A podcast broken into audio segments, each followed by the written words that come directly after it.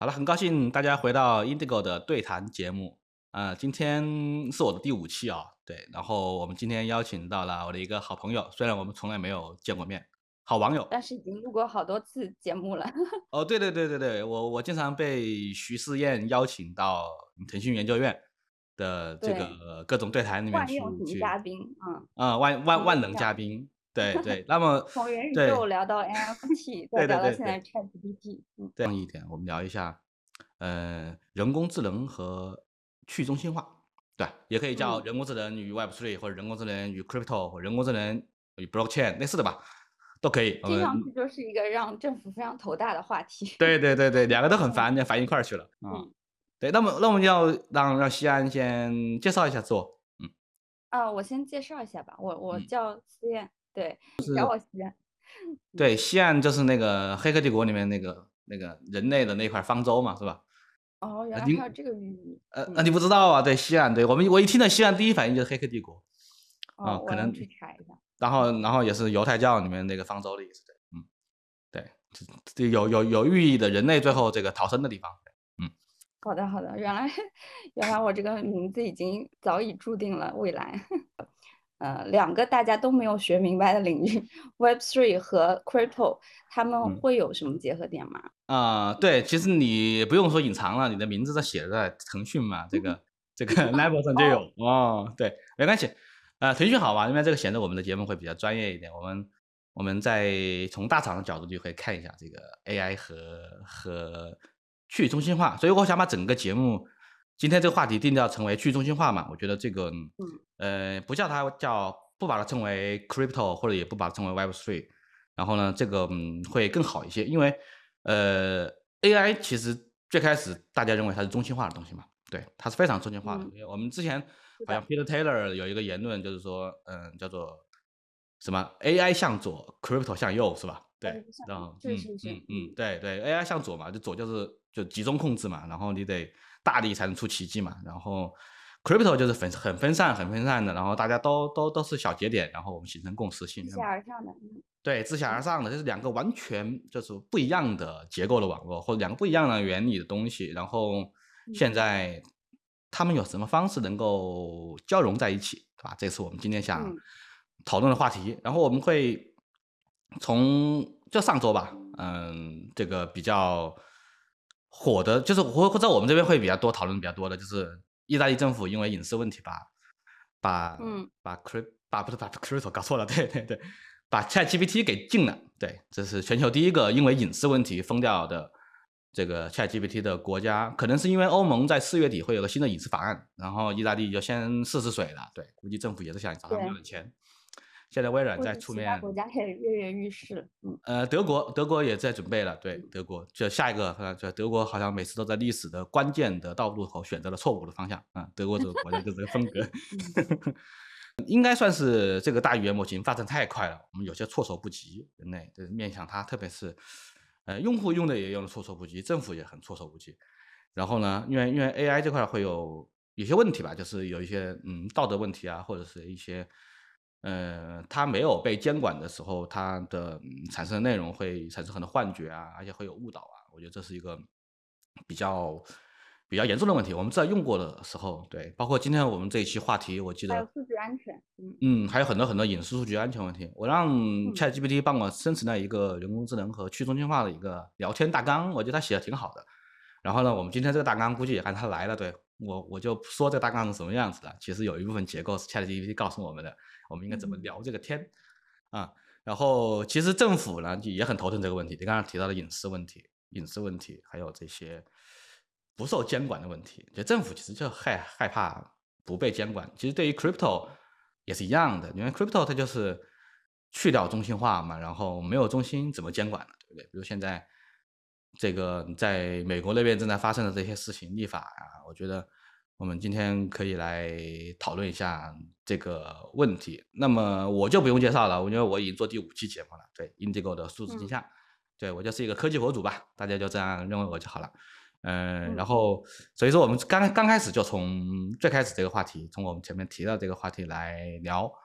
呃，其实我觉得看 C I 能不能帮我们总结一下现在 crypto 在 AI 的这个或者 Web 三在 AI 的这个高压之下，现在这个行业的一些最近的进展。因为好的好的，我来 update 一下吧。就是今年年初，其实呃对于 crypto 来说有一个小牛市啊，大概是从一月到现在，就是因为有这个随着 Optimism 还有 Arbitrum。他们是两个 Layer Two 的协议陆续上币，所以这个 Layer Two 它的一个叙事就达到了顶峰。那 Layer Two 的意思呢，就是以以太坊上的第二层协议，通过把有一些交易打包到链下来，提高它的一个速度，还要降低的手续费啊。它背后隐藏的一个意思呢，就是嗯，大家希望能够在呃这个区块链上去运行更多的应用，和把更多这个我们以前说的这个 Web Two 的应用可以。搬到链上啊，然后随着这种各种 roll up 解决方案的诞生，也让这个 Web 三的计算能力有一定的突破。但是这一切呢，都被这个 AI GC 的狂飙打破了。就本来大家可能在资本圈对 Web three 有很多新的叙事，但现在 所有的人都转向去关注 AI、GC 和 GPT。啊，那有一个段子就说，很多人一夜之间就要 all in AI 呢，那那到到底怎么 all in 呢？就是把以前那个 all in crypto 的签名改成 all in AI。对对，我看到好多推特上都是这样的，很多博主签名 就是 all in AI 的，对，这样最快了，对不对？嗯，对 AI 博主了，我就是这样的，对不对？嗯，其实我，但是没好好好，我觉得我其实我开始学 AI 其实比较早了，我在去年年年年初就开始了。嗯，因为我在给大家讲 Web 三的这些课的时候，我就同步在学 AI 了。因为那个时候生成式 AI 对我触动很大，这个 Stable Diffusion 啊那些刚开始，但是那个时候还没有还没有 ChatGPT 啊，只是 GPT 三，GPT 三的表现其实差强人意吧，不过也很不错了。嗯嗯，Stable Diffusion 我觉得更多是当时设计爱好者，还有一些就是嗯对美学比较感兴趣的人，它是一个小圈子，还没有那么。对对，非常小众，非常小众，没有那么出圈。即使他的表现是非常好的，但是说明其实语言对大家的影响力是最最高级别的。对，所以说，那我们今天就来刚刚刚刚那个试验帮我们来总结了一下 crypto，对，被在压力之下发生了什么事情？对我觉得，嗯嗯，确实看到了一个小牛市啊。其实我们现在讨论这个问题，嗯，说第一个话题，我觉得我们想聊一下。在 AI 和 Web 三，嗯，其实我个人不是很喜欢用 Web 三这个词，对，因为我觉得嗯这个词太有点太大了，对，因为 Web 这东西嘛，对，以后在不在都不知道了，对，嗯，然后呢，我其实在我之前表达的这些文章里面，我更多的是用去中心化，嗯，我喜欢用这个词，我上上一篇文章关于写 Crypto，其实有写去中心化的理想和现实嘛，那一篇文章，对，然后去中心化里面就有了 Blockchain 技术，然后上面就有了 Crypto 加密货币，有了 NFT。有了各种各样的什么，包括这个 smart contract 这样一些呃概念吧，对，挺多挺多的概念的。然后我们可以看看在 AI 和去中心化或者叫或者叫 Web 三吧之间的联系。我觉得那个思燕你可以从你的角度你可以看一下，然后我可以补充一下。去中心化应该就是大家最早对于 Web blockchain 这个技术的理解，就是大家知道 blockchain 技术诞生就是上一轮金融危机的时候。啊，当时也是雷曼兄弟破产，然后大家对一些中心化的机构，呃，那个就不是很信任，然后就有了一个呃，有很多分布式节点，没有一个唯一中心的这么一个技术诞生。那大家也可以看到，这一轮的那个小牛市，除了跟那个 Layer Two 相关以外，跟 SVB 这些银行的破产有关系，大家重新。想起来了啊，这个 crypto 这个事情的初心就是说，它可以有一个系统，相当于是人类现在中心化社会的一个备份。哦，我可以在这个环境下让大家更安全的去存储自己的资产，去去运行一些，就是嗯，有有一些就是黑黑客精神，可以自己保存一些自己的东西，对自己的财产有控制权。嗯嗯，这个是他那个。去中心化的一个来源，那它跟 AI 有什么关系呢？我觉得可能可以从两个角度来理解啊。第一个就是，呃，去中心化相关的技术，比如说像区块链，它能帮 AI 去解决一些什么问题。然后第二个角度就是 AI 对于啊，刚刚 Indigo 不喜欢这个词 Web 三的行业，它可以在 Web 三现有的应用里面结合到哪点？大概可以从这两个角度去理解。哦，对，我没有说不喜欢 Web 三这个行业啊，我是说不喜欢用这个词啊，对，千万别误会了。对，嗯，对你个你把问题抛回来了，抛到我这边来了。对对，然后我我怎么看这个事情？嗯，其实你刚你刚才讲了，其实去中心化就是中心化和去中心化是两个东西，就跟那个事物的两面一样，对吧？你有分和合的两种情况，因为嗯，特别是对于技术来说，就是大家都很害怕技术垄断嘛，然后这些很会害怕数据垄断嘛，这些油然而生的。其实，在因为我在这两年我在北美这边去学这些东西的时候，其实我们更多的这些有极客精神、有黑客精神的人，他们都是很愿意来做开放和共享，把东西分享出去，害怕。这些技术被大公司垄断了，那么现在 AI 造成的问题又是这个问题。对我们现在只看到了一个 GPT，ChatGPT，只看到了 OpenAI，它有超强的这个大语言模型，然后它所所向披靡，它没有对手。然后呢，其实就在这个所向片名的过程之中呢，然后也有了一些公司干出来一些不一样的东西出来，比如说 Facebook，他们把它的大语言模型开放了。对，虽然这个语言模型它叫名字叫 Llama，叫 L L A M A 是吧？这个 Llama，。嗯，或者叫拉玛也行，对这样的一个模型。然后呢，其实这个它有在十一百多个参数的时候，那个运行的还可以，对英语对英文的这个这个整个语义的表达。然后嗯，然后还有一些推理还行吧，还凑合吧，可能还到不了。我看我上周我发了一个 Twitter，然后上面有一个评测表的，就是那个拉玛的水平应该是呃 GPT 二点八的水平，嗯，还没有到三点零的水平。对，但是它是一个完全 open source 的。然后有 open source 的好处呢，就是大家都可以下来下下来部署，都可以下下来部署它。我们就在单节点上运行它，因为有好多人我记得看到了，有人在自己的 Mac 上面跑了，然后它有 C 加加版的 CPP 版的，还有人把它编译到 iPhone 上去了，有人把它放到安卓上去了，还有各种就是魔改版，有很多魔改版。然后呢，它就可以在这些，我们可以把这些单个的硬件叫 load 嘛，我们在去中心化里面，我们很希望。像虚拟机这些东西都在节点上跑，对不对？而不是在一个中央的云端服务器上跑。然后我还通过 API 去请求它，那么这我就自己完全控制了主动权，至少我运行的主动权控制了。嗯，就推理主动权，因为 AI 分成两部分嘛，一部分是训练嘛，训练完了之后模型在这儿一个大库是吧？我下过，我当时我下了这个 Facebook 两百六十个 G，超级大。天，两百六十 G 我怎么下的呢？我开着 BT 下的，BitTorrent。真的只有 BitTorrent 能解决这个问题，因为没有一台服务器上可以让我下下来，最终还是去中心化帮我把它给解决了，对不对？我用去中心化的方式把一个大模型给下下来，然后在我的本地上运行，啊，这个东西听起来让这两个事情就有关系了，对吧？啊，我用 BT 的方式，去中心化节点的方式，把一个模型拖到本地来运行，这是第一次结合。确实是非常有黑客精神的人才能做的事情。对，然后对，嗯。我我就有点这样的精神，我喜欢干这种事情。反正我开着网络吧，这个网络挺快的，我们家里这里网络挺快。然后我下，但我现在一直还没跑它，我还没有时间去再再调教它。但是网上有好多代码，对，可以调教它。所以说，这是这是我认为的第一个问题，就是呃，它到底和去中心化有什么关系？你刚刚提到，我想补充一点，就是呃，在去中心化里面有一个很重要的概念，叫可以自自主控制。然后，嗯，你你永远是有选择权的，这个是它和中心化的一个区别。比如说像那个，呃，blockchain 里面，你经常会听到一个概念叫分叉，就是你你你不同意没有关系，你自己去分叉另外一条链，只要有够多的人跟你有同样的想法的话，你们就可以在这个另外一条链分叉的那个继续运行下去。就像以我们现在这个。用的以太坊，它其实在几年前就经历过一次分叉，因为它有一次这个被盗了以后，然后那个啊，大家就把嗯把把这个回滚了以后，用了现在的这这个嗯以太坊，然后之前的那个呢，当然也也有一部分人他觉得那我我只认可以前的那那个部分，那它就变成了一个叫以太坊经典，啊，就是就是不断的是用户在用脚投票的，但是可能在 AI 领域的话，现在大家对于它的开发者还是存在着很多未知，甚至是恐惧。尤其像呃，OpenAI，它并没有把所有的细节都开源。对，而且 GPT 四就更少了开放出来的，对吧？大家心知肚明嘛。他说我为了安全，为了对吧？什么样子的？对，这个确实是它越来越神秘了，最后面越来越神秘了。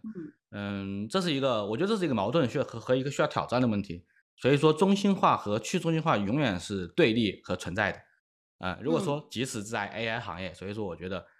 去中心化应该能够给 AI 很多启示，包括在这个行业里面的人，我做这个事情的人，当然这也是做这个事情的两种形式，因为有有一家公司它已经用中心化的方式把模型训练的非常棒了，那接下来我怎么挑战你呢？我做一个和你一样的嘛，对，所以说他就有选择了，就跟之前那个安卓系统它开源，我也对抗 iOS 一样。对，然后我就开，我就 open source 了。对，虽然说 Facebook 的、Meta 的这个它的禁止商用啊，你可以自己用，装到手机上可以用，但这也未必是一种，就不常成为一种一种选择方法。所以在中心化极致的时候，我就把它给 open source，然后我就去中化、去中心化一下，让大家都可以使用它，我可以衍生它，演绎无罪嘛。啊，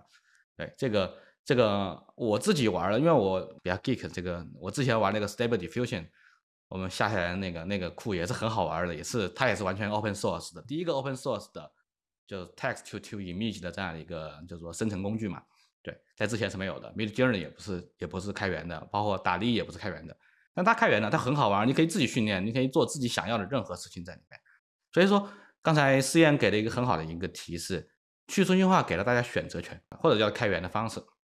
对，嗯，对，这个是选择权是很重要的，是我们。制衡中心化权力的一种是一种武器，有人公司把它给你了，那你我觉得这是第一个最重要的一个特点，就是我们有了选择权。第二第二个可能就是跟数据相关的，就是比较回到现实一点，就是就选择权可能还是一个意识形态的问题。然后，嗯，另外就是数据控制，你怎么样？尤其是现在涉及到那个大模型训练，你你怎么样去获取这些数据？怎么样让？不同公司的数据，甚至在未来某一天可以就是，嗯，有有一个形式的一个协同。这个其实不光是去中心化，也是 AI 这几年一直在讨论的一个话题。啊，在在这个话题下就引引引申引申出来，像这个隐私计算啊、联邦学习啊这样的技术解决方案。哦，提到的隐私计算啊，对隐私计算啊，这个这个话题挺好玩。对对，其实，在在在区块链行业里面，或者叫对，就叫区块链行业有现在最火的就是 JK 嘛，啊，对对，零知识证明，其实 JK 就是一种就是隐私计算嘛，对不对？你的数据是你的，然后我们拿一个另外的东西交换来确认你的身份，给你信任嘛，对吧？这个啊，这个其实在我我记得我在二零二一年初写过一个文章，嗯，关于那个社交网络的，就是社交困境嘛，里面就提提到了。呃，我们给到了这种社交平台太多的隐私，他们知道我们太多的东西，然后他们可以用算法来侵侵扰我们，然后影响我们。其实，在这个里面呢，就有了隐私隐私计算这个概念，其实就是把你的数据在本地算，算完了之后，你给个什么令牌出去，给一段它没法再递转出来的数据出去，然后我们再用这个来计算，它就能够保护很多很多你的数据，然后它也不知道你的这个数据是什么，然后最终能够得到结果。对这个，其实大量的隐私计算在 i iOS 平台上是做的很好的。苹果的苹果它的加密芯片啊，其实我当时我在那篇文章里面写到了，苹果苹果应该现在是最好的隐私计算的，叫做我们就是民用设备 iPhone。对，有很多这个隐，比如你的指纹呐，你的这个什么，还有什么扫脸的这个 Face 的数据啊，它都是存在本地加密芯片里面的，或者说有一些用户的这个 Health 健康数据。它的芯片来加密了，苹果也不知道，没有人知道。然后它通过一些方式，它的接口来强制第三方你来获取的时候来交换这个东西。然后其实这个东西的算法，你也同样的，你刚才提到了，呃，叫什么联邦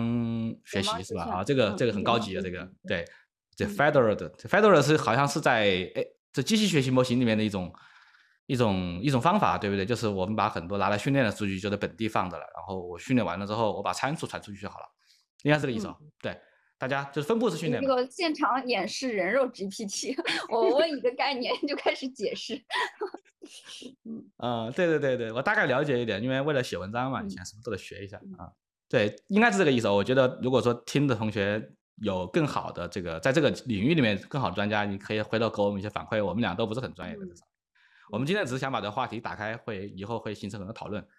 对联邦学习，我这昨天、前天这两天，我在一直在看最近的 YC 的那个，呃，这个 YC 的这个这个二二二三年的这个冬季的这个创业清单嘛。然后这个数据我可以正好给大家分享一下。我们因为我们今年在聊去中心化嘛，嗯，我自己统计的啊，看了，然后在在二零二零二二年，在 Web 三的叙事最高峰的时候，他的所有的团队里面有百分之四的项目是和 Web 三相关的，百分之四。那就比我想象的要少很多。对，我已经我我以为已经有百分之四十了。没有，嗯，但是所有的项目啊，因为可能他是把所有的项目加在一块儿几几季的，然后呢，在今年的这一季里面呢，呃，我看到我看到国内有文章写是百分之四十是 AI，但是我我自己统计过这个应该没有那么多，现在是百分之十八。对，这个其实也是 AI 跟区块链我想到的一个区区别。先不说去中心化，就是 A 呃 blockchain 它所有的创业 Web3，它很多时候是呃我们讲的是数字原生或者元宇宙的原生，它是要重新建立一套系统，然后你 migrate 到上面，甚甚至变成上面的原住民，我们就说就是住在链上。啊，链上生活 Web3 native 会有很多这样的说法，但其实，嗯，GPT 这一轮它很多是可以跟我们已有的那些 SaaS 服务啊，或者那个大家已经有的一些创业方向，呃，融合起来，你就会发现它就会变成 AI 加万物。嗯，它其实不不需要有那么大的一个革命性或者颠覆性，可能这也是他这个项目非常多的一个原因。嗯，对对对，你刚刚说的挺好的，就比方挺好的，就是很多 SaaS 升升级一下就过去了，因为我看到这个名单里面。有一个问题，其实有点像 Crypto 现在的基础设施很多，做中间层的很多，应用层的其实没有那么多。一样的，其实，在去中心化世界里面，包括 Crypto 啊，我们说的 Web 三世界里面，我们没东西做，我们就做，我们就做 Infra，就就做技术架构吧。因为大家上面的应用它变化很快嘛，AI 也是一样的，AI 的应用，AI 不是和 AI 面临的问题不是像。像这个 Web 三者世界或者 Crypto 世界面临的问题，Crypto 世界问题是有 Onboard 的问题，用户过来的问题。你说原住民嘛，从互联网原住民转成 Crypto 原住民，这个门槛非常高。但是呢，你在我的应用里面去集成 AI 功能的门槛非常低，对不对？是的。现有的功能，那么你现在 AI 的原生应用就是就 Chat GPT 嘛，对吧？我问你答，或者说 AI 的原生应用 Mid Journey 嘛，你去我你说我话。对，这两个都很原生，大家都能参与，很简单，用户播的非常容易，而且它用户感受到的东西是很变革性的，因为就像魔法一样，对，就像魔法一样，进来之后，用户他会有这样，他会觉得自己生产效率在极大提高，但是有时候如果用的不好，其实也没有提高。对，这这是这是两个很现实的问题，AI 所以说项目就多，然后在 Web 三世界里面项目就没那么多。其实我我个人觉得。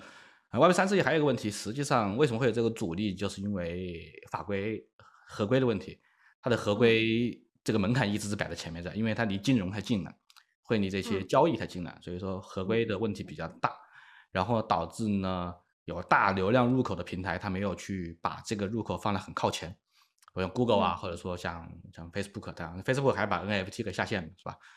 它没有靠前，所以说。嗯，就导致了这样用户 board 的问题，on board 的问题。然后 AI 就不一样，AI 现在都是巨头抢着要往里面进，对不对？啊，非常政治正确，至少 so far，如果不不涉及这个隐私的问题的话，嗯。对，我记得前几周开始，前三周我就每周每天早上就开始进 waiting list，每天都等 waiting list，各种产品的 waiting list，我已经排了一个多星期了。嗯，每天都有 waiting list，所以说就是就是这样的一个情况，它现在发展的很快，而且。虽然说前端应用场景不多，大家都在做后端的东西，但是我觉得，呃，因为你刚刚说的这这个它能够集成集成的作用，所以说它就会会发展比较快，然后嗯，看上去这个进步速度也很快，而且用户卷入了很很多。对，这个两种逻辑的理念不一样，确实不一样。嗯，对，还有一个比较 popular 的说法就是，嗯，区块链是解决生产关系的问题，AI 是解决生产力的问题。那其实生产力是全民都需要的，但生产关系啊，尤其是对于一个组织者来说，它未必是呃刚需。嗯，对，这个你这个问题抛的挺好的。对，生产力决定生产关系。对，当你生产力提高的时候，你生产关系就会变了。对我，我，我，我再补充一下，我认为呃，现在的 AI 给大家带来的是，至少是在大语言模型之后，呃，AI 可以让知识可以快速传递了。嗯嗯，对，因为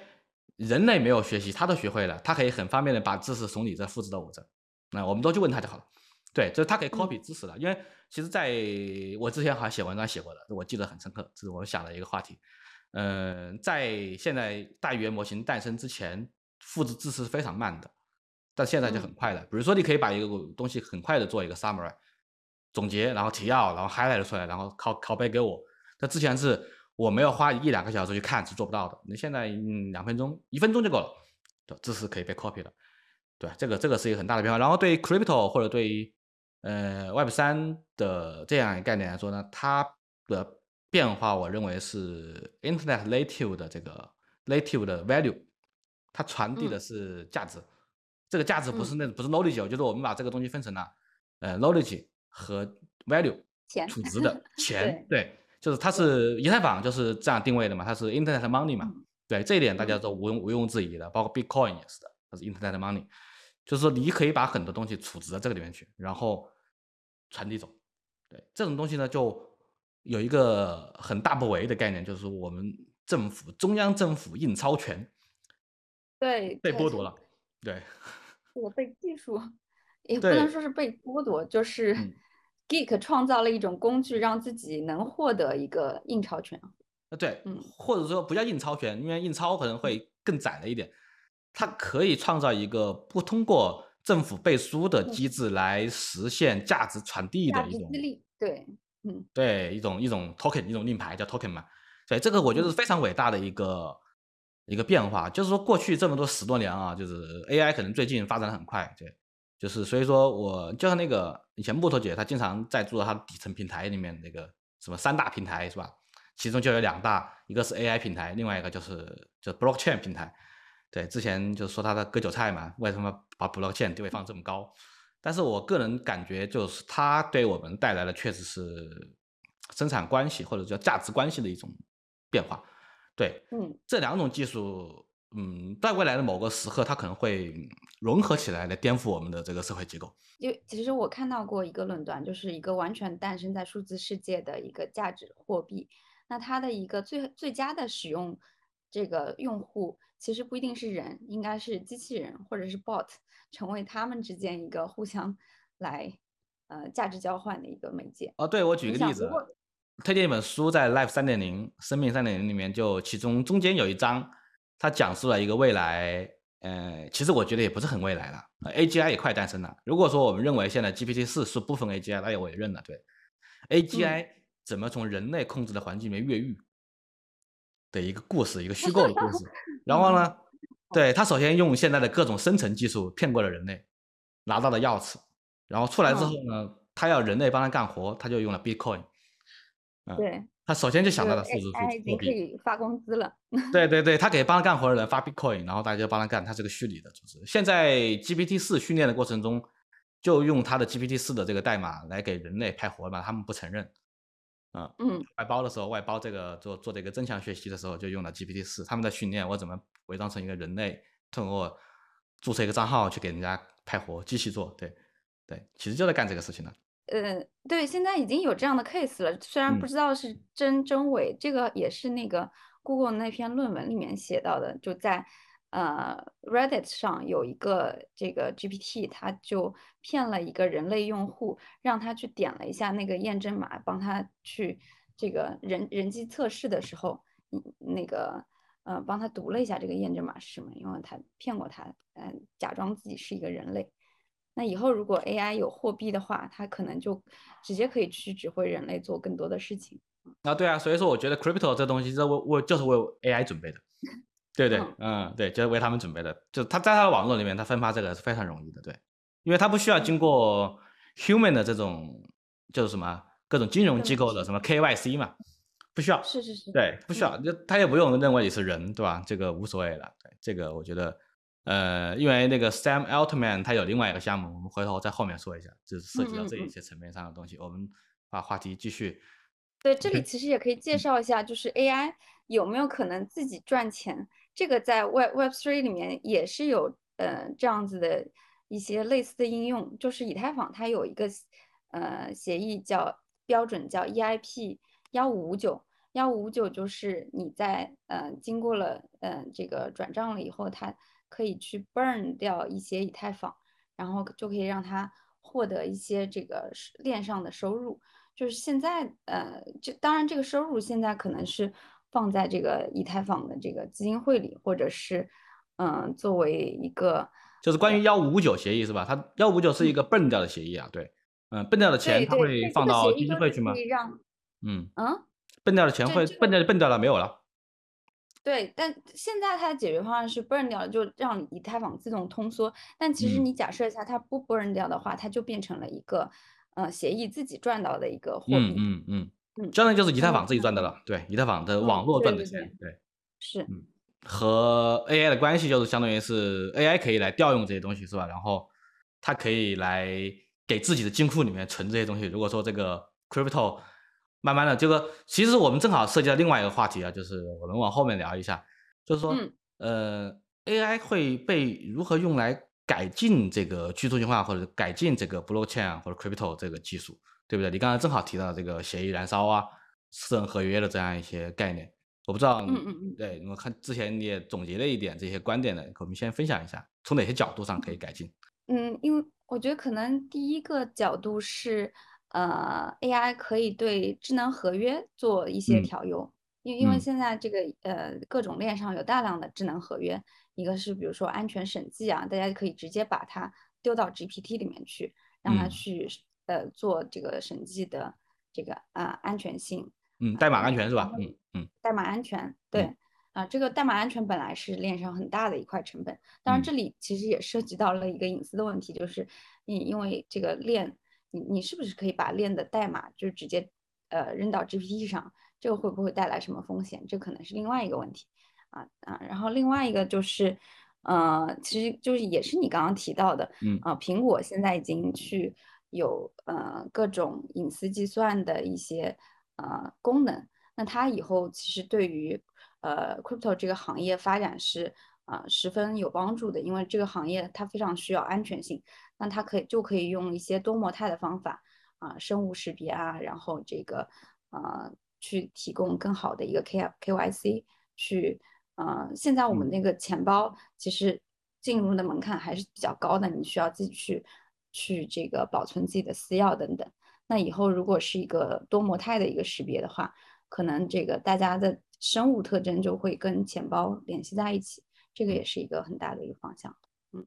嗯，这两个是吧？一个是刚才说的代码安全，代码安全，还有就是嗯链嗯上数据方嗯面，就是现在链上数据，啊、因为因为这个区块链跟这个传统金融行业一个很大的区别就是它的非常多的交易数据都是公开的，可嗯以在链上去嗯、呃看到。那那很多人其实也可以从这个链上，啊、呃，用用 AI 去捕获价值。现在不是有了吗？那个那个 Nation 点 AI 吧，那个叫，嗯，它就是嗯做，这是应该最早的一个结合点了。链上所有的数据，就最大的一个数据仓库嘛，所有的 blockchain 上的，因为 blockchain 上的数据都是公开的，是叫 Nation 点 AI 吧？我记得是叫这个名字。我也我以前还用过它的这个服务，后来就没有花钱了，对，因为这个市场不好了，嗯。这个对对，这个是他最早就用 AI 来解决这个数据分析问题的。对，听上去 AI 像是一个工具，提高效率的。就是 AI 在哪，它都是一个提高效率的工具，或者帮大家节省时间的。第一个，你说的智能合约安全，因为我我理解，我之前有朋友他们在做智能合约安全审计的工作，就是你你部署了一个合约，你先把代码交给他，然后他们人工的有很多层方法，工程师外包出去，让让人来帮他 check 代码，对吧？这嗯个、我觉得这个事情不好做，他的这个业务不嗯不成立的。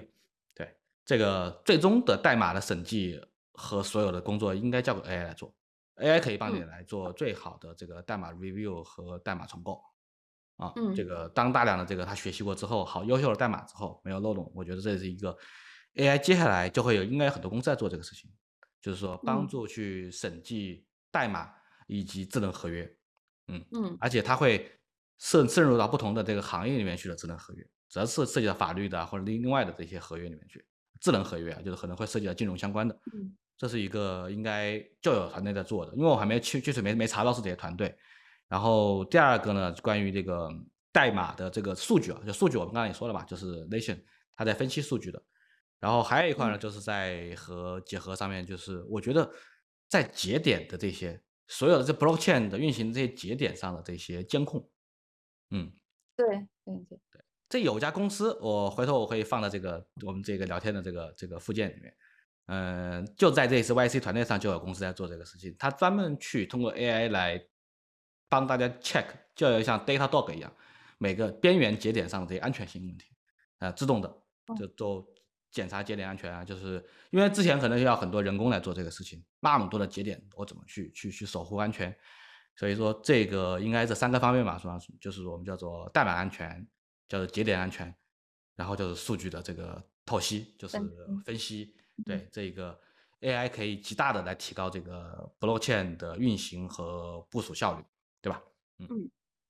哦，我还想到一个点，就是呃，这个算力的一个问题。现在这个 AI 是呃很大的一个问题，就是算力。呃，包括大家在讲这个中国呃这个 GPT 模型训练的时候，都在数各大厂有多少张卡。那其实这个算力是在比特币的过去十年里面，它它已经呃一个比较有成熟的解决方案，就是用 Proof of Work 啊来激励矿工去嗯提供算力来挖矿。嗯，那这个激励机制是不是有可能就是一个去中心化的激励机制？以以后有没有可能会给 AI 去提供一个算力？尤其是，嗯，大家如果不想要用这个大厂来研制的这个 AI 模型的话，以后会不会有一个完全去中心化的 AI 模型诞生？啊，这也是我想到的一个点。嗯，你这个问题或者这个话题挺好的，对，就是我们怎么用最经典的在 Crypto 世界里面 Token 激励来激励这个。AI 的去中心化计算，或者叫做去中心化训练吧，是吧？你有 training 呢，是是，还有推理嘛，就两个过程嘛，一个是训练过程，第二个是推理过程。我看到了 GPT 四的那个白皮，不是白皮书，就说错了，它人家叫人家叫这个论文，对，叫论文，对，在论文里面提到了这个他们最后做这个这个模型的校验功能，因为它训练完了之后，它要做很多校验嘛，调教模型。嗯，它现在就用了一些去中心化的方式。然后把它分片出去，然后我只用校验其中的百分之一就能够实现所有网络的这个校验。对他用用了这一些新的方法，在他这个在他的这个呃论文里面提到了。其实呃，在我们确保了，就我们前面前面讲到了这个 Fedora 的这个这个哎，就算法就是或者是学习联邦学习这个机制之下，我能够有很好的方式来保护数据安全，而且能够把这个呃算力分布出去。那我们就是变成了一个很好的一个，就是就是我们就分布式计算的一个小单元节点嘛，它又是安全的。我这个里面呢又没有隐私问题，因为你所有的东西送进来数据是加密的，然后算出去的是什么参数而已，实际网络参数，它没有实际的这个这个送进去的语料啊或者图片啊或者所有的东西。然后这些节点可以连成一个新的一个训练网络，然后来帮助 AI 公司或者说更加小型的组织。因为我们最终是要制衡嘛，我们大公司它很有钱，它可以用很多很多很多上万台，什么什么 A 一百啊或者 H 一百来来计算，但是对于很多这种中等规模的模型或者说是嗯什么专业的模型，但它没有这么大的这个这个能力去去组织这么大的算力的时候呢，我们可以用启动这种分布式网络来帮安安全在安全沙盒里面的分布式网络来帮它进行计算。然后呢，那大家可以加入这个网络，是吧？如果我我算完了之后呢，我直接用 token 结算就好了，对不对？我给这个网络发布一个就是什么一个 token，然后大家算完了之后，你上跑我的任务吧，我什么任务都能跑，我跑什么模型都可以。然后算完了我给钱就好了，对，最后用它结算，这不很好的一个一个训练平台嘛，对吧？这是训练平台，嗯，推理也可以，推理那估估计得分场景了，有一些网络可以来做。呃，分布式推理就是我的这个计算机贡贡献出来交给你用，然后你来做一点推理运算，然后下一个交给别人的，就跟之前那个 set at home 一样，是吧？那个你帮我算一点，我帮你算一点，然后我最后拼起来。啊，其实 AI 也可以这样做，我很乐意把我的电脑贡献出来跑这个 Meta 的这个那个 Llama，又变成 BitTorrent 了。对，又变又变 BitTorrent，对对对，我先用 BitTorrent 把它下下来，然后我再用我的算力把它给推，把我的 GPU 的这个什么推理能力给给贡献出去。嗯，这也是可以的。嗯，对，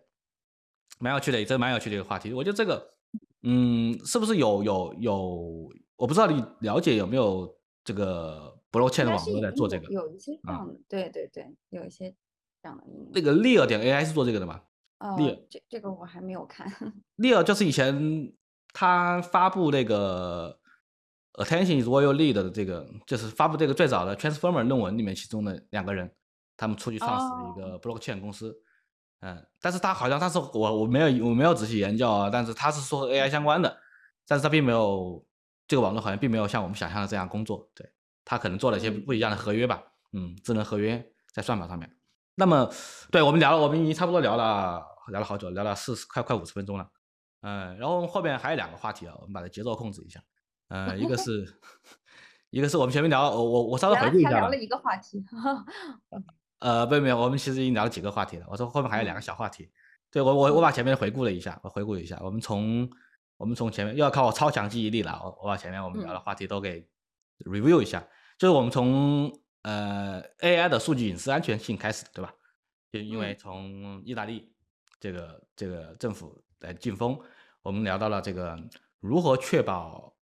整个 AI 训练数据的安全，然后呢，对吧？聊聊到这个话题，然后我们聊到了这个 AI 这个中心化的模式和去中心化模式两种模式下面的这个对立性的问题。然后在这个里面呢，怎么通过去中心化来保证数据安全，来来实现分布式训练？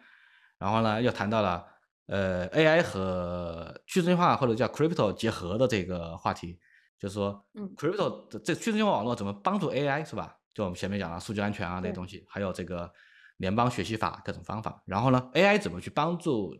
去中心化网络？比如说在合约的校验上面、代码审计上面，然后数据的，就是说数据分析上面，以及节点的这个安全守护上面，啊，这个应该会有。那可能这个玩意比较超前啊，有没有公司做？有公司做，我知道几个公司，然后回头我会把它分享到这个我们整个这个聊天的这个文档里面。然后第三个呢，我们现在聊到了这个。话题就是关于风险和挑战啊，就因为这两个技术都不是，这都都不是这么政府喜欢的，特特别喜欢的技术。当然，AI 肯定不一样，AI 它有它有很大的方式来提高这个效率。嗯，它不像 Crypto 这个，它一开始一诞生出来，它带着很强的黑客精神的，然后带着这个伪装，带着这个带着很多的这样的一些，就是说我们叫分享和传递啊、透明性的这样一些概念。它的 AI 不一样，AI 现在。给政府带来了两个头疼的问题，一个是数据公民数据隐私问题和政府机密隐私问题，然后第二个就是价值观问题，是吧？你这大语言模型跑完了之后，对吧？你这个你你应该怎么听话呀？或者你应该怎么符合价值观？我觉得这个被操纵的可能，对我觉得，嗯，对，是不是被操纵？我觉得你想想，从从试验，你看看从你的角度来看，我们怎么可以用去中心化的方式来解决这种被操纵的问题呢？这个问题很难吗？嗯，对，这个愣到了，嗯。可能我觉得就是跟他那个呃，这这个 GPT 它训练最呃呃最特别的一个地方，就是把人加到它的训练的 loop 里面，啊，人去提供一些这个呃呃到到到底哪个哪个回答是更好的，所以也也是让它那个 OpenAI 的那个模型区别于嗯其他的一个嗯最重要一个特点。那在这个问题上，我觉得是不是也可以去嗯专门成立一个。呃，伦理的一个解决方案去加入到这个模型训练的 loop 里面，也就有有有一个词叫 human in the loop 啊，不知道有没有人听过？对，没有听过。但是这个可能执行起来会有一些难度。对，虽然说像之前已经有那个千人上书，就是叫停 GPT 的开发，对对。但是我觉得它它可能更多的只是一个呼吁啊，最终你可能在这个大竞争的内卷之下，大家。啊，可呃会转到暗，可能会暗暗的偷偷的开发，嗯，这这个，所以可能只有一个呃这个去中心化的一个模型，然后大家呃是会让大家呃更信任，它是没有一个这个主导的一个中心方，然后并且把一些这个人类的一个委员会，啊，把一些伦理呃的一些条例去加入到训练的一个环节里面，可可能也会让来。大家带来更多的安全感。嗯，对，这话题挺前卫的，human loop 是吧？把人类卷到机器学习的这个里面去。因为现在你刚刚提到的这个 GPT 四训练的时候，它后来加了那个人类反馈增强嘛？对，就是就强化学习嘛？对对，human 的这个通过人类反馈来强化它的学习，所以说我们才能感觉到，其实不是 GPT 四了，GPT 三点五就做了。三点五的那个 Instruct GPT 其实就用了大量的人类强化学习来强化它对话的感觉。嗯，让它能够在对话里面应答如流，你什么样的问题、什么样的角度，它都可以来回答的很好，就是让它感觉真的和人在聊天嘛，这个是它最大的成就，以及现在其他这些平台都没有它好的这个这个感觉，包括大家也有很多人去拿 Meta 的那个模型来来拿这个 GPT 三点五和 GPT 四的训练语料重新来 fine tuning 它这个开源模型，其实就是刚刚说的这个问题，我们拿一个开源，我们拿一个。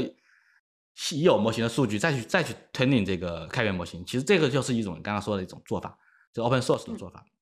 嗯，在这个里面，嗯，比较核心的问题就是说，我们如何公平的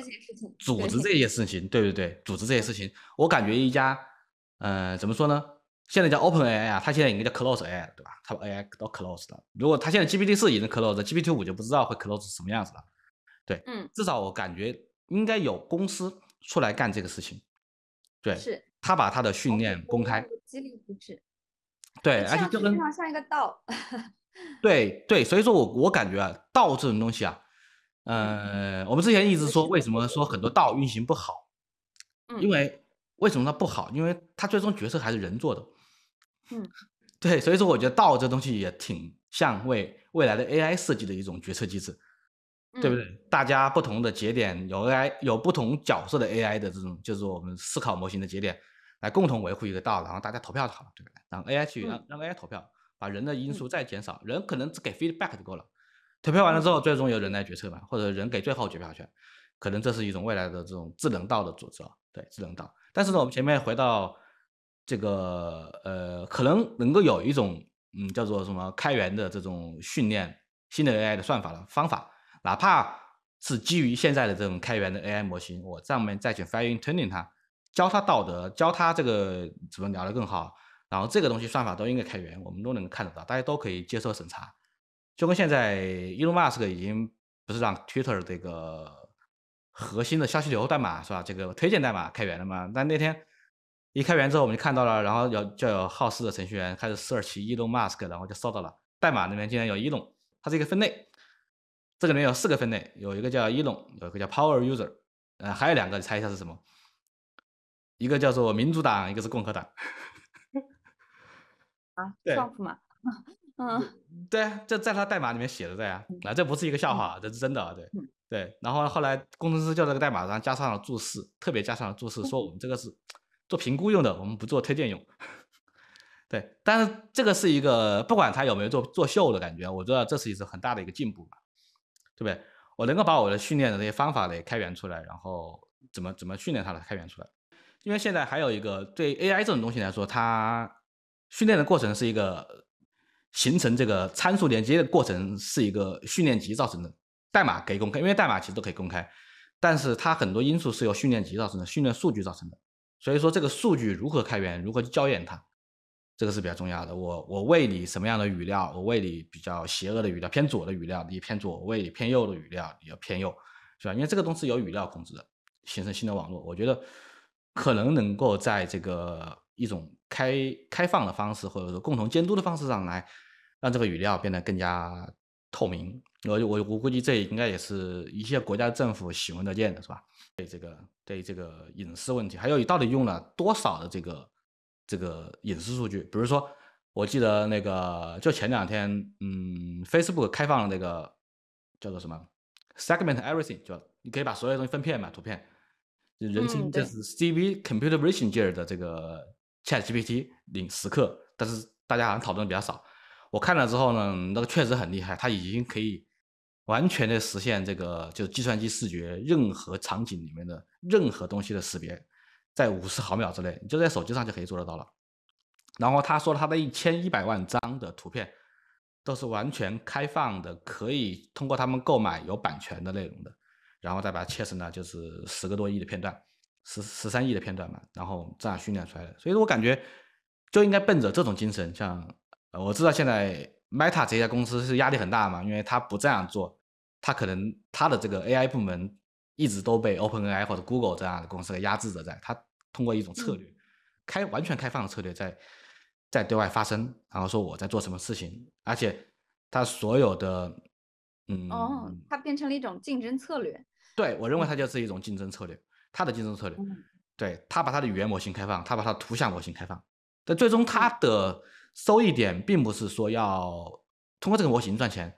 因为这个扎克伯格的志向还是元宇宙嘛，就所有的他的这些语言模型，他的这些图像模型都可以来服务于他这个 Meta 的 AR 眼镜啊，或者这些设备，他通过这个他的这个未来的场景赚钱，逻辑不一样。但是我觉得它这这个也是一种策略，也是一种策略，开放也是一种策略。对，那我们刚刚聊到了这个呃呃，对我看到你在文档上移动。怎么去面对他的这个治治理问题？嗯嗯嗯，对对，这这个我觉得我们应该聊聊出来一些方法啊。对，然后最后一个话题就是可能是关于这个呃现代社会的这个治理问题，是吧？你刚刚说到了，对对，这个嗯，我刚才其实前面也给大家埋下了一个种子啊，就是说 Sam Altman 的这个是吧？Workcoin 是吧？你知知道这个项目吗？可以讲一下 Workcoin 的背景吗？嗯，呃，你来讲还是我来讲？提问一下，你你来讲，嗯。啊，我来讲是吧？我来，这应该是在那个时候，这应该是在两千年，两千零一年，就是他们在 OpenAI，呃，推出了 GPT 三，刚刚出 GPT 三前后吧，就二和三之间，他们就启动了这个项目。对，在二零那个时候出的。然后呢，那个项目呢，其实志向挺伟大的，我觉得，呃，这帮人，对，但是伊隆马斯克成立了这家公司啊，他们一开始就是想奔着这个通用人工智能去的，而且设了一个前提，很远的前提，说通用人工智能实现之后，人类的生产力就会彻底解放。对，彻底解放之后呢，我们就能够创造大量的财富。那么他们还设设想了一个场景，通用人工智能可能不不由一家公司来控制，会有很多家公司会做出不同版本的通用人工智能出来。OpenAI 是其中的一家，那我们应该成立一种组织，叫 Worldcoin，发行一种新的货币。这个货币的最主要的目的就是要实现 UBI，就是 Universal 的 Basic Income，让这些被通用人工智能取代了工作的人类以后也有最低收入。全民基本收入，中文对，全民基本收入，就他当时是这样一个理想，对，就是低保。但是这个东西呢，它是绕过政府的。你想想看，现在政府都是低保都是政府发的嘛，他们就成立了这样一个组织来发低保，嗯，然后呢，这个钱怎么来呢？就是由这些拥有超级智能的公司，他们赚的钱的利润，然后往里面填。对，嗯，他当时就这样设想的。其实 OpenAI 的组织架构也是这样做的，他很多钱要捐出去嘛，只是后来慢慢的微软入侵了之后，然后它慢慢商业化了嘛。对，它是这样的一个结构。然后有了这样，然后这个里面就用到了最核心的就是我们前面，呃，Worldcoin 它就是一个。区块链技术，对他，他前两天对又回到了主题，又绕回来了，又回来了，我们又回到了我们最早的主题了，回到最早的主题，它是一个区块链技术，然后它用了这个，因为为什么用区块链呢？这个模型已经得到很好的验证了，我们这个去中心化的模型，我们在上面跑这一个 token，对这个就不知道像以太坊、比特币这个已经都是非常非常得到验证的了。然后第二个呢，它是一个完全公开透明的，对吧？大家都可以去加入它，它是一个组织嘛，就最终 Worldcoin 可能是一个道。可能叫做一个 AGI 道，全球化的一个货币，对，这也是对对对，嗯，现在好像是有，现在好像他已经发了一百多万个测试吧，一百三十多万，网站上有一百多万测试，然后呃，当时我看到的时候，他是用了一个怎么把刚才前面讲到了生物特征，对他把生物特征编码，然后编到这个加密的芯片里面去，然后最后产给每个人产生一个 token 地址，就是你的钱包。对，它生物它因它的生物特征用的是虹膜，眼睛的虹膜，而且特别强调了。我看他最新这篇文章里面讲到了，呃，在未来有可能很难识别什么是人，什么是 AI，什么是人类，所以说我们必须要用人类的生物特征来确定你的身份。就刚刚你说的，一个 AI 它可以伪造任何东西，它在网上，它在冒领你的东西。对不对？你像你现在这些这些防止 AI 入侵的东西毫无意义嘛？对，超级是 AI 更有动力去消消灭人类了。对对对，所以说 他就用了红魔。收入对，嗯。呃，我觉得 AI 应该不需要这些收入都要创造的，对。但是呢，他为了保证人类的权益，就用了这个虹膜识别，给大家创造钱包。我们所有的这些人类，我们最终可以通过呃这个钱包去领我们这个组织发的货币嘛，发的这个 UBI 嘛。嗯，他大概就是这样一个理想吧。就是这样你想，而且很多公司可以用它来开发一些应用嘛，上面在上面来来，所以说呃，这提到两个问题，一个是你想想看，呃，有拥有 AI 的组织已经强大到可以代替政府来干这个事情了，嗯，对吧？那么政府的脸在哪，对吧？政府的角色在哪？然后另外一个呢，就是超级人工智能是被公司控制呢，还是被政府控制？那这个也是一个我们可以留下来一个好比较好的问题啊，对，在这个里面。然后在这个之上呢，就是就是公共的，就是涉及到什么政府和这些公司之间的合作的关系。然后呢，在这个里面还会有一些，在这样的技术诞生之后，我们怎么去进行公众的教育啊？这些这些道德法规，其实我们前面聊到了，这都是呃可以抛出来开放性的问题，有待解决。对，嗯，听上去是 tons of work，每个都是让政府会非常头疼要解决的难题。啊，对我就是我之前一直在在强调的，就是说，嗯，可能这一次的技术革命，就有点像什么时候呢？像呃，工业时蒸汽机，第二次工业革命啊，不是第一次，蒸汽机是上一次，蒸汽机是互联网啊，互联网诞生的，蒸汽机诞生的。但是这一次工业革命有了这个，你说的前面两个总结特别好，有了新的生产力和新的生产关系，到了。第二次工业革命诞生了。第二次工业革命诞生的是电，嗯，电这个东西诞生了。电它就是像我们现在的智能一样，就是 OpenAI 已经把智能变成像电一样普及了。我绑个信用卡，我就可以用智能了，然后按照这个 token 收费，很简单，嗯，对不对？因为电在一九就是在在上世纪上上个世纪最后末期，然后再到一九二几到一九三几年，直到福特。发明了完全用电来带动的生产线、流水线之后，就完全革命了生产力，全部革命，电气化呀都来了。对，所以说那次之后，你像人类社会诞生了什么事情？大型金融危机，然后还有什么？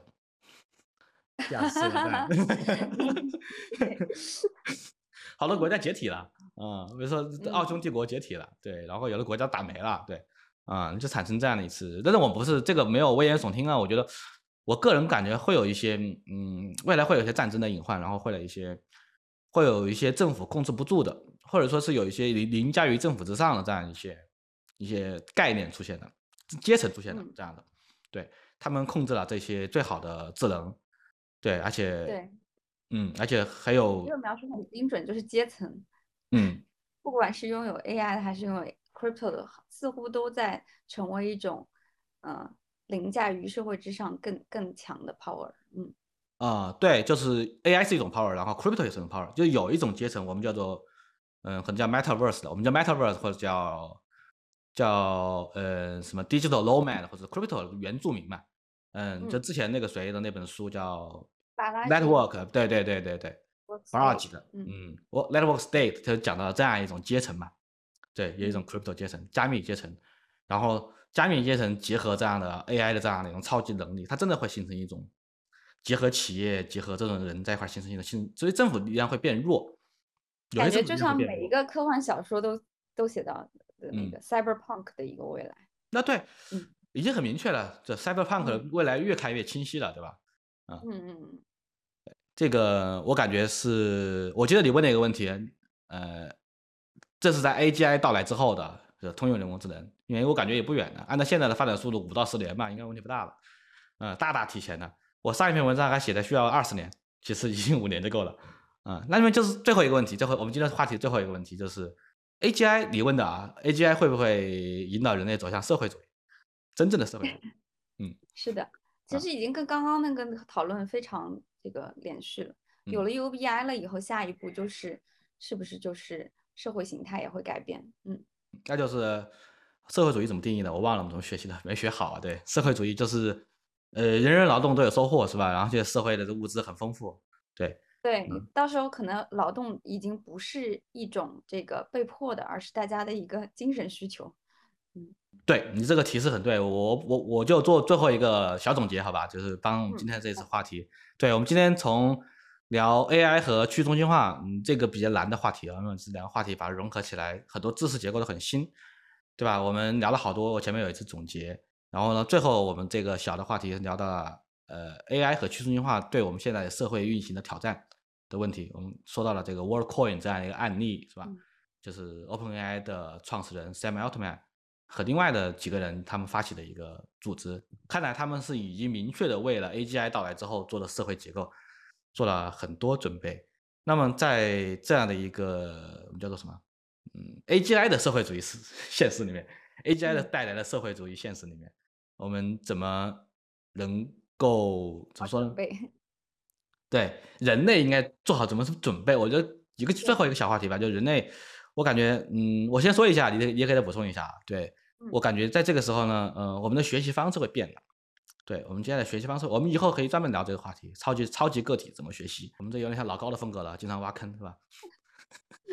对，然后已后经把下一个坑挖好。对对对，所以所以说这个怎么学习方式会有变化，然后另外一个呢，人性怎么保存？对，因为大量的都是人和就是 AGI 一定会让驱动很多机器人嘛，这个更更加智能嘛，就是大量的这个脑力劳动和体力劳动都被减弱了。有嗯有一个说法说，AGI 就是给人类的进化提供了一种新的思路和可能性。对对对，就是我们所有的这个碳基生命都是为了硅基生命的续许做准备的嘛，是吧？对，我们把它诞生了之后，对。对，我看到之前哪儿看了一个搞笑的帖子啊，大家有人问这个用最激进的一句话来问这个 AGI 诞生之后，呃，人类会怎么办？然后然后 GPT 回答说，因为人类已经到极限了，我们才刚刚开始啊。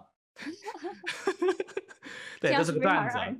我测试过了，G GPT 四根本就没有这样回答，对，GPT 四特别保守，对，我们会我们会帮助人类，他一直都是这种语气，就是特别被人类调教的，我不知道他在隐藏什么，对吧？嗯，会帮助我们的，对我们永远不会造人类的反，就是这个意思。啊，所以说我感觉我们未来更多的工作或者或者是在生活上面，我们更多在保留人性，保留人和人之间能够 connect 的这样一部分的嗯这种特征吧，就是 social 特征、连接特征，呃，人 bio 的特征，对对 bio 特征要强化，对对对，就情绪的 AI 唯，一现在没有的就是我们的那个肉体。它永远它永远不可能有肉体，它对永远不可能，这是他最羡慕的东西。对，我们在看很多科幻小说里面，人机器都想要一副人类的皮囊嘛，它对这种永远是没有的，它不会有的，因为硅基做不出来。对对，当然，除非我们能够硅基有办法重造碳基啊啊，那嗯是很久很久之后的事情了。好吧，这个思燕你还有什么想补充的？我们今天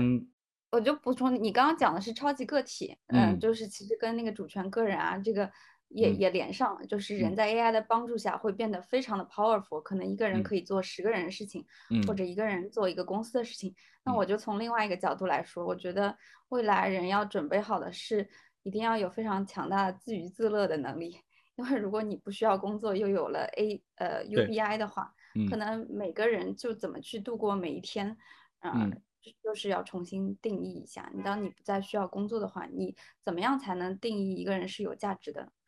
嗯哎，我感觉现在其实有一个阶层已经实现了这个价值。嗯，我们每天打开电脑就开始上网打游戏，进到这个哦 Metaverse 里哦面去玩儿。嗯对，这个已经实现了。其实有些人已经过得非常好了，他如果有最低生活保障，他可以在这个世界里面创造好多价值，说不定还能创造经济收入，对不对？所以说我感觉，呃，Meta 公司把 Metaverse 的概念提前了，太过于提前了。最终 Metaverse 是这个在 AGI 发达之后，由 AA 来操纵，来让人类满足娱乐生活的一个特别好的一个环境，对吧？嗯我先，我们今天就先把话题聊到这。以后我们今天抛出的这些什么 Metaverse 啊，对啊，是吧？对对，超级个体啊，Metaverse，我们以后都可以慢慢聊这些话题，好吧？今天非常高兴思燕来和我一块儿聊天啊，我们这不叫一个什么问答节目或者对聊天对，如有嗯说错的，请参照 GPT 的答案。啊，对对对对对，我们会把 GPT 的标准答案分享给大家，好吧对对？对今天非常感谢，我们先聊到这儿。终于聊聊完了，这期非常有挑战的，鼓掌鼓掌。